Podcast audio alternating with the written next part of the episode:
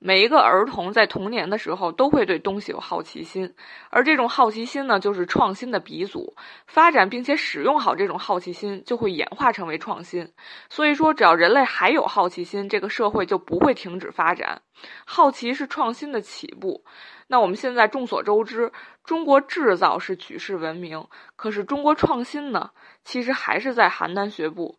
创新要从哪儿来？套用小平同志的一句话来说，要从娃娃抓起。但是我们现在的小学生，因为教育制度的问题，往往扼杀了这种好奇心。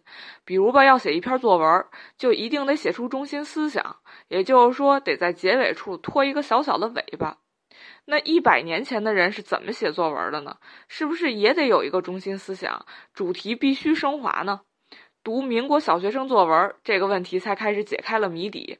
其实最开始看这本书的时候，纯粹也是因为我的好奇，但是它却给了我一种非常大的震撼。有人说，看一个国家与民族有没有希望，不要看这个国家的成年人，反而要看他的小学生，因为他们才代表着未来。所以，请读一百年前小学生的作文集。